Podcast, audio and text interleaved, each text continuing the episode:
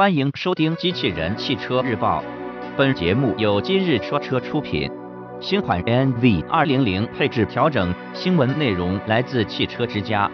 日前，我们从郑州日产官方获悉，两千零一十六款 NV 200车型的配置将有所调整，新车全系取消 CD 系统。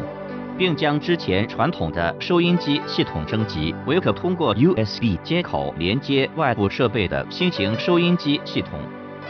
两千零一十六款 NV 二零零对车型数量进行了精简，同时一些车型的配置也有所升级，售价区间为十点七八至十二点三八万元。新车对部分车型的外观进行了调整，并增加了前雾灯、后尾翼等配置。整体造型更具质感。动力方面，新车依然搭载 H216D 1.6升发动机，最大功率输出124马力，峰值扭矩153牛米。传动系统匹配的是五速手动或 CVT 变速箱。播报完毕，感谢关注。